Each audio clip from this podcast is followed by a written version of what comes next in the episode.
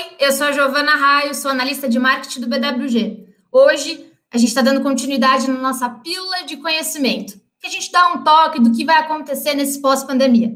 Geralmente, quem faz essa apresentação é o Daniel Costa, mas hoje ele é o nosso convidado. Por isso, eu estou aqui para fazer essa ponte.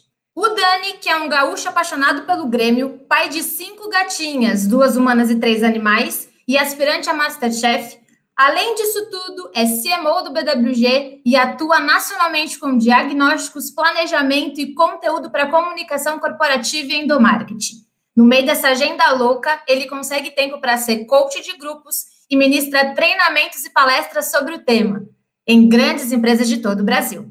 Escreveu dois livros, O Endomarketing Inteligente e Não Existe Gestão Sem Comunicação. Então, Dani, vem e dá a sua contribuição para a gente aí nesse, nessa série. Muito obrigado, Giovana, pela apresentação. Nem sabia que era tudo isso aí.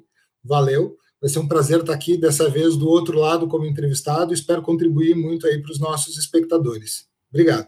Ah, mas com certeza vai contribuir. Então, sem mais delongas, fala para gente. A comunicação interna ainda é um problema nas empresas? E por quê? Com certeza a comunicação ainda é, sempre foi e sempre será um problema para as empresas. Eu costumo dizer para os nossos clientes que o que nós podemos fazer é gerir, administrar o tamanho deste problema para que ele não cresça demais e não crie ineficiência e retrabalho. Mas a comunicação nunca deixará de ser um problema. Nossos recursos para administrar isso, eles estão limitados, as ferramentas, a conteúdo, a gestão, uma série de fatores que podem ser feitos para manter sob controle a comunicação. Mas 100% de efetividade não existe comparativo que eu gosto é um pouco é, com, com, diabetes, assim, né? O diabético ele consegue ter uma vida normal. E a comunicação interna é mais ou menos, o problema da comunicação interna é mais ou menos como a diabetes. Dá para controlar a taxa de glicose, dá para controlar a alimentação, ter uma dieta balanceada e ter uma vida normal, mas não podemos deixar de ter esse cuidado.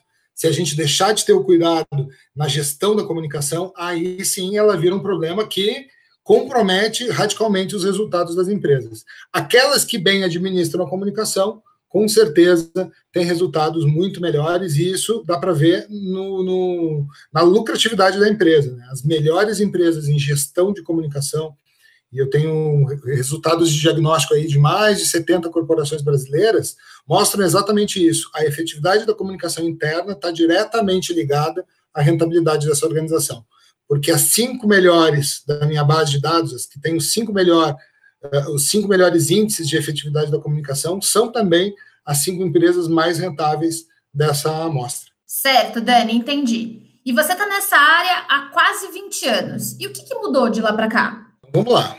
Acho que duas coisas importantes, são duas grandes mudanças. A primeira mudança está no paradigma tecnológico da comunicação. Porque lá atrás, quando eu comecei, quando a gente precisava mandar, por exemplo, um vídeo do presidente para uma empresa que tinha 200 filiais espalhadas ali pelo Rio Grande do Sul e Santa Catarina, nós gravávamos isso em CD e colocávamos no malote das empresas para distribuir, para chegar até Uruguaiana, que fica a 660 quilômetros de Porto Alegre, levava às vezes 10 dias para chegar o vídeo do presidente. Então tudo tinha que ser feito com muita antecedência e considerar os recursos que haviam na época. Hoje a gente está falando de um outro paradigma tecnológico, onde existem as plataformas de comunicação e colaboração que conseguem fazer isso que a gente fazia em 10 dias em tempo real. Um presidente de uma empresa consegue falar para todos os colaboradores simultaneamente através de uma plataforma como essa. Sem falar em outras N funcionalidades que a tecnologia traz e que facilitam a logística da informação, que era nosso grande drama, né, nosso grande calcanhar de Aquiles no passado, enquanto é, fornecedor de serviços de comunicação corporativa, né? e das empresas em geral. Ponto um. Ponto dois é a forma como a gente enxerga o papel da comunicação interna nas empresas. No passado, a grande preocupação, inclusive por, porque a logística era um problema, era como nós íamos falar aos colaboradores da organização. A comunicação interna pensava nisso. Qual a melhor maneira de falar, de entregar a informação? E hoje a gente tem duas grandes preocupações. A primeira não é mais com, entrega, com a entrega da informação, mas com o entendimento dessa mensagem, para que ela entre na cabeça do, dos colaboradores e produza o engajamento. E eu costumo dizer que o colaborador engajado é aquele que tem a estratégia na cabeça e o propósito da empresa no coração. Essas mensagens precisam acionar tanto a emoção e a razão. O entendimento é fundamental. Mas também é fundamental hoje em dia, ao invés de se preocupar com falar melhor as pessoas, se preocupar em ouvi-las. E estas plataformas de comunicação e colaboração são o único canal que permitem esse nível de interação, que permitem que a gente ouça o colaborador. E por que, é tão importante ouvir? Porque quanto mais a gente escuta, melhora, isso qualifica o nosso poder de influência sobre esse colaborador.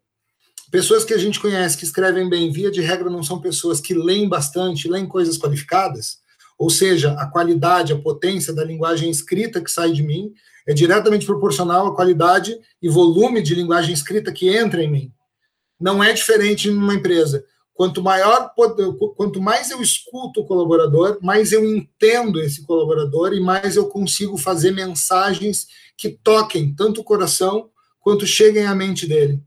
Né? O poder de influência está relacionado ao poder de escuta, por quê? Porque as pessoas acreditam muito mais naquilo que elas dizem do que naquilo que a gente diz para elas.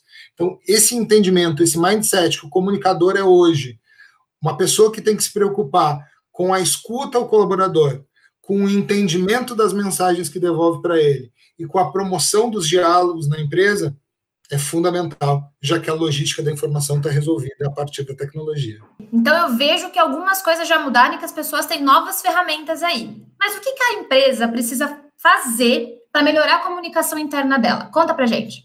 Melhorar a comunicação interna realmente é um grande desafio, como eu já, já citei, né? A comunicação sempre será um problema. Dois grandes pilares se apresentam hoje como as melhores soluções, as melhores formas de administrar essa comunicação.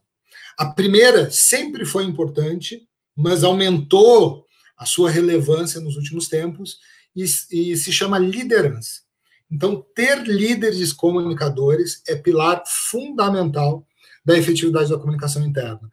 Por mais que a empresa tenha boas campanhas, tenha um orçamento para fazer endomarketing, tenha excelentes conteúdos, ela tenha canais efetivos, as melhores tecnologias do mercado, se ela não tiver um líder preparado para comunicar bem com o colaborador, no olho no olho, no face a face, né, no cara a cara, se ele não tiver um líder disposto, preparado para fazer isso, então a empresa não tem nada. A efetividade será muito baixa.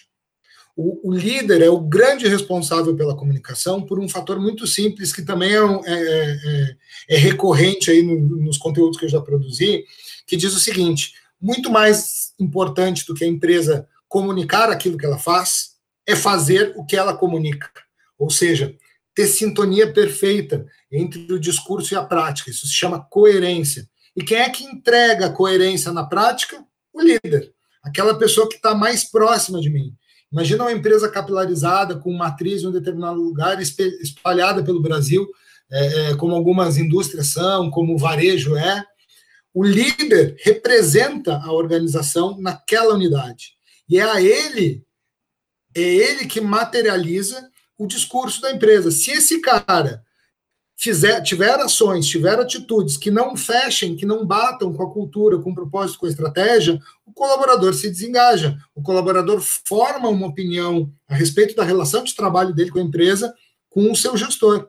Inclusive, muitas pesquisas de, de recursos humanos que aferem ali os motivos pelos quais as pessoas se desligam das empresas nas entrevistas de desligamento, já entenderam o seguinte, que mais de 60% das pessoas pede demissão do chefe, não da empresa. E é disso que a gente está falando. Então, o líder é um pilar fundamental que a empresa precisa trabalhar, precisa treinar, precisa desenvolver para que ele sustente a coerência e crie cada vez mais confiança com o seu empregado. Se a gente for falar desse momento específico que a gente está vivendo da, da pandemia da Se a gente for falar especificamente desse momento que a gente está vivendo, da pandemia do Covid-19, mais do que nunca, as empresas estão sendo postas à prova sobre esses valores, sobre o seu propósito, sobre a sua prática cultural. Porque mais do que nunca elas precisam ser coerentes. Se elas diziam antes da pandemia que as pessoas eram importantes, que as pessoas vinham em primeiro lugar, que elas eram o principal patrimônio da organização, agora é hora de não demitir de proteger esse colaborador, de criar recursos para que ele trabalhe bem em casa, quando pode trabalhar bem em casa. Que a gente tem, tem essa vantagem de poder fazer o trabalho remoto, mas isso não vale para as pessoas da indústria, isso não vale para as pessoas do serviço essencial, isso não vale para as pessoas que trabalham na saúde. Então, mais do que nunca, a empresa precisa comprovar os seus valores. Então, dito isso, que o líder é um, é um dos principais pilares, se não o principal pilar para a gente garantir a melhoria da comunicação interna, o outro pilar é fazer uma gestão da informação pensada, conectada com o mundo que a gente vive hoje. O que, que eu quero dizer com isso? Passamos por um movimento enorme de transformação digital no planeta que mudou a forma como a gente faz banco, mudou a forma como a gente se desloca, mudou a forma como a gente se hospeda. No mundo hoje que eu não preciso possuir um carro, um apartamento e sequer uma furadeira, porque eu posso compartilhá-la, e a nossa comunicação está basicamente aqui dentro do celular, a gente faz tudo isso que eu, que eu descrevi agora, faz aqui.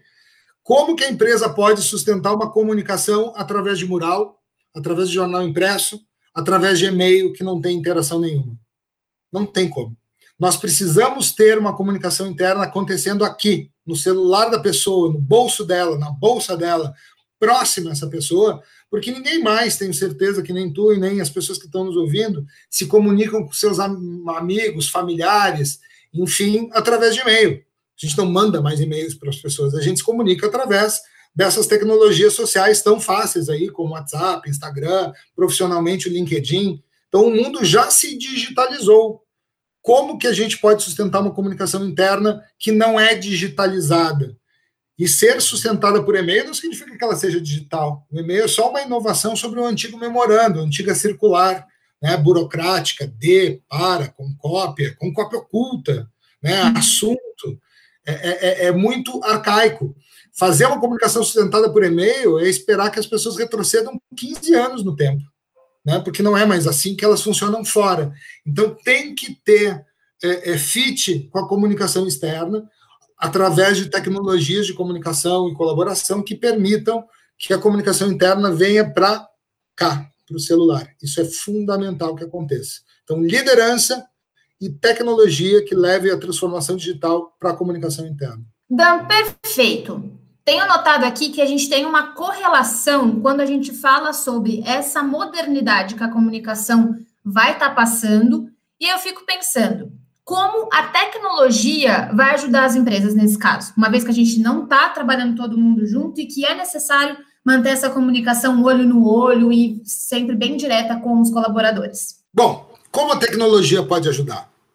Falei um pouco já de tecnologia né, na, na resposta anterior, mas vamos para o detalhe, vamos aprofundar um pouco esse aspecto da tecnologia. O que, que as novas tecnologias de, de, que a transformação digital trouxeram para a gente lá fora e eu vou fazer esse transporte aqui para dentro? Pensa, por exemplo, nos bancos digitais, a maioria das pessoas tem conta em banco digital hoje. Num banco digital, é, num banco tradicional, na verdade, quando a gente abria uma conta até pouco tempo atrás, você tinha que levar cópia autenticada de RG, CPF, comprovante de residência, comprovante de renda, né, é, cópia autenticada do comprovante da cor da cueca do cunhado, uma burocracia absurda. E hoje, RG da mãe, do pai, do cachorro. Exato. Hoje em dia, para fazer isso, tu precisa tirar as empresas que estão fazendo esse movimento de transformação digital confiam mais na gente e eu consigo abrir uma conta tirando uma foto, tirando uma foto simples, uma fotografia simples da minha identidade e da minha cara segurando essa identidade.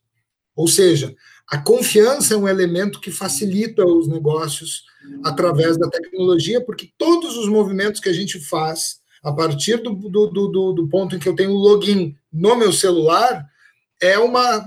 Todas as minhas ações estão assinadas. Agora vamos para a empresa. O que, que ainda existe muito na empresa? Giovana me liga, explica a demanda, minha colega explica uma demanda, e ao final de cinco minutos, ela explicando a demanda, eu digo: Ok, Giovana, entendido, mas manda um e-mail formalizando. A gente não faz isso.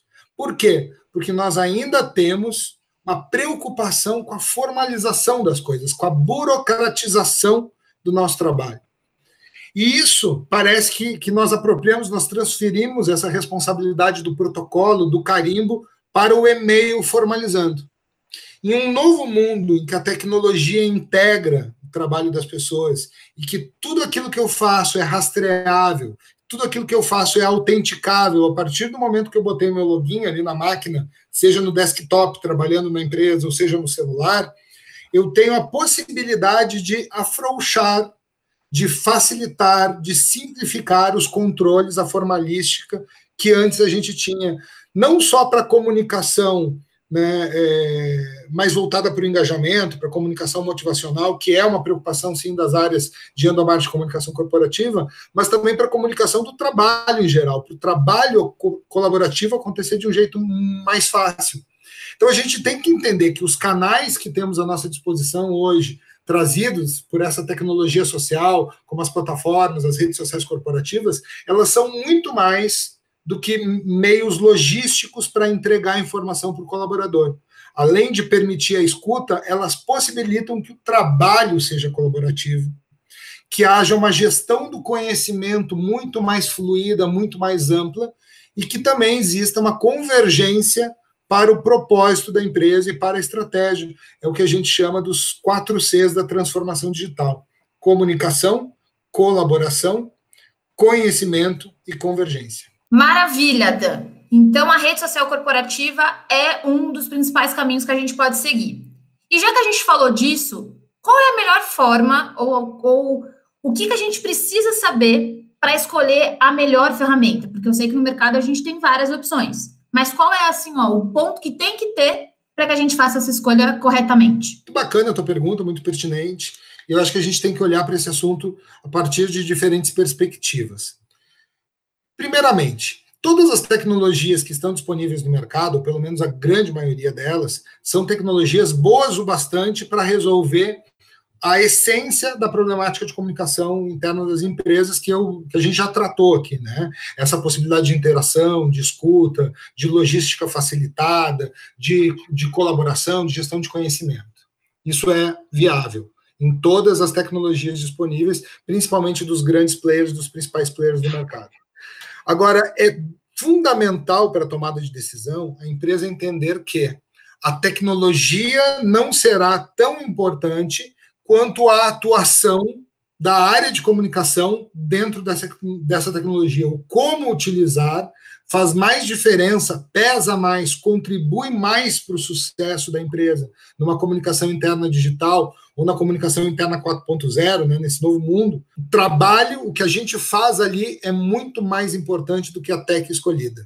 E por isso, se a empresa precisa de um fornecedor, é importante que ela escolha um fornecedor que tenha serviços consultivos, que tenha serviços de gestão de conteúdo, que tenha serviços de treinamento para usuários, para administradores, que possa ajudá-la a fazer essa tra trajetória. E isso vem sendo uma tendência também dos grandes players do mercado, como Microsoft, Facebook, que estão formando parcerias com agências de conteúdo, com empresas especializadas em implantação e adoção de tecnologia, para conseguir fazer esse D para nas empresas. Isso é um fator determinante. Escolher o fornecedor muito menos pelas funcionalidades entregues na tecnologia e muito mais pelos serviços que ele presta para complementar os serviços de inteligência e de execução que ele entrega. Isso é um ponto. E eu acho que um outro ponto importante está relacionado a custos também, né? Os grandes players que a gente tem lá fora, eles tarifam em dólar. E olha o preço do dólar como está. Então, assim, ficar amarrado num contrato que, te, que vai te tarifar em dólar sempre será arriscado. Mas ainda que a empresa tenha essa possibilidade, é bom avaliar o seguinte: a tecnologia que eu vou ter, ela se integra com as outras tecnologias que eu já uso na empresa, as pessoas já estão acostumadas a usar seu e-mail, usar o ERP, a tecnologia de rede social corporativa funciona em conjunto para que eu não precise fazer logins em diversos lugares. Isso é outro fator também, essas possibilidades de integração.